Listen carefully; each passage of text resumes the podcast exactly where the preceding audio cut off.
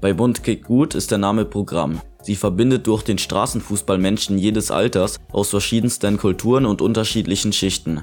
Mittlerweile gibt es neben den Standorten München auch weitere Straßenfußballligen von Bund Kick Gut, zum Beispiel in Berlin, Hamburg oder Düsseldorf. Sogar im westafrikanischen Togo gibt es nun Projekte. Der Verein basiert auf einem Ligasystem. Die Kinder und Jugendlichen werden in Altersgruppen eingeteilt. Der Straßenfußballverein Partizipation, Integration und Identität. Er hilft außerdem, mit den Kindern Zukunftsaussichten zu entwickeln. Bund Kick Gut bedient sich der Erkenntnis, dass Fußball einer gemeinsamen Sprache entspricht, die von jedem verstanden wird.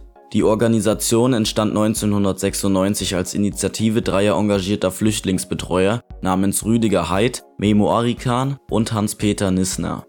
In dieser Zeit gab es durch den Jugoslawienkrieg eine hohe Anzahl an Flüchtlingen, woraus zwei Jugendteams in der Altersklasse U14 aus zunächst zwei verschiedenen Flüchtlingsunterkünften gegründet wurden, die Haras Bulls und die Weigel Heroes. Die Idee war, durch Fußball interkulturelle und sprachliche Barrieren abzubauen. Später kamen immer mehr Teams zur Flüchtlingsliga, die 1998 den Namen Bundkick gut erhielt. Das Projekt wächst bis heute, dank der Konzepte und der Entwicklungsarbeit des Mitbegründers und Leiters Rüdiger Heid und zählt allein in München jährlich über 2500 Teilnehmer in über 250 Teams aus über 100 Herkunftsländern. Die Liga Bundkick Gut wurde ursprünglich vom Flüchtlingsamt der Stadt München getragen.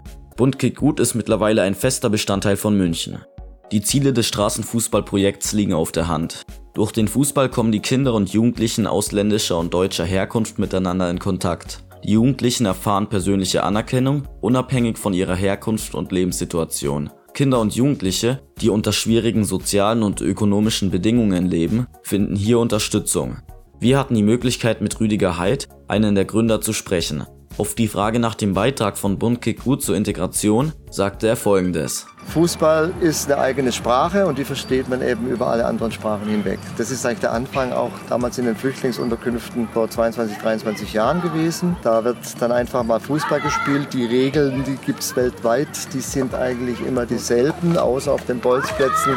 Das findest du aber dann auch wieder hier. Das lässt sich mit Hand und mit Füßen dann auch erklären. Nein, nicht einwerfen, nein, einrollen oder nicht über die Mittellinie der Torwart. Das ist dann beim ersten Mal, wo es dann jemand tut, dann eben ganz schnell auch mal ohne Sprache machbar. Ne? Und das war deshalb auch dann das einfachste Mittel, auch unterschiedliche Kulturen zusammenzubringen. Ne? Beim Fußball kommt alle zusammen. Auch eines unserer Sätze und Wörter, die ich oft sage, wenn du Integration machen willst, dann muss man nicht nur sehr viel reden oder sehr viel auch Arbeitskreise bilden oder politische Maßnahmen entwickeln. Der einfachste Weg ist wirklich, nimm einen Ball unter den Arm, geh auf den Bolzplatz oder geh in den Park und dann kommen eh schon alle zusammen, die Fußball interessiert sind. Und das sind Leute unterschiedlichsten Sprachniveaus, unterschiedlichster Sprachkenntnisse. Auch ein Tourist kann ja mal dabei sein, der gerade aus Spanien da ist und überhaupt kein Deutsch spricht. Das wäre ja dann eben nicht die Flucht-Background-Geschichte. Es ist aber auch daneben, der gerade arbeitslos ist, der gerade einen Job sucht, wird sie beschäftigt. Also bringst du über den Fußball ganz, ganz easy verschiedene Welten zusammen. Ne? Weil vom Fußball sind alle gleich.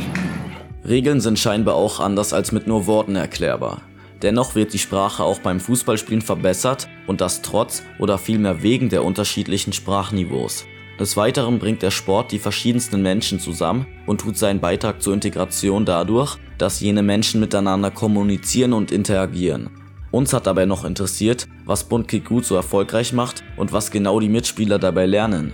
Das Erfolgsrezept dahinter, warum es auch bei der Integration, gerade von Flüchtlingen oder von Menschen mit Migrationsvordergrund ist, einfach, man hat ganz, ganz schnell eine Ersatzfamilie, eine zusätzliche Familie, eine Geborgenheit, eine Aufnahme gefunden, die dann eben auch von vielen sonstigen Unsicherheiten in einer neuen Welt dann ablenkt oder dann das vermeiden lässt, dass man sich da in irgendeiner Form unsicher fühlt. Und ist gleich eingebunden durch die Kontinuität einer Liga über das Medium Fußball, was eigentlich fast bei jedem als affin, als liebste Freizeitbeschäftigung bekannt ist, ganz, ganz einfach eingebunden dann in ein System, wo wir jedem relativ schnell auch Verantwortung übergeben.